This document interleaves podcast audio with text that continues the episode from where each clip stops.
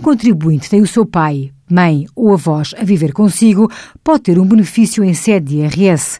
Esse benefício consiste numa dedução de 525 euros à coleta do seu IRS por cada um destes ascendentes, quando estes não tenham obtido rendimento superior à pensão mínima do regime geral. Se houver apenas um ascendente nestas condições, a dedução é de 635 euros. Mas deve-se ter em conta que, apesar de estarmos perante pessoas a viver em comunhão de habitação com o contribuinte, para efeitos de IRS, estas não fazem parte do seu agregado familiar. Deste modo, os rendimentos desses ascendentes não vão ser incluídos na sua declaração modelo 3 e não há possibilidade de se deduzirem despesas de saúde com este incorridas. Para que os contribuintes tenham direito a este benefício, os ascendentes em comunhão de habitação devem ser identificados no quadro 7A da folha de rosto da modelo 3 e não podem ser incluídos em mais de um agregado familiar.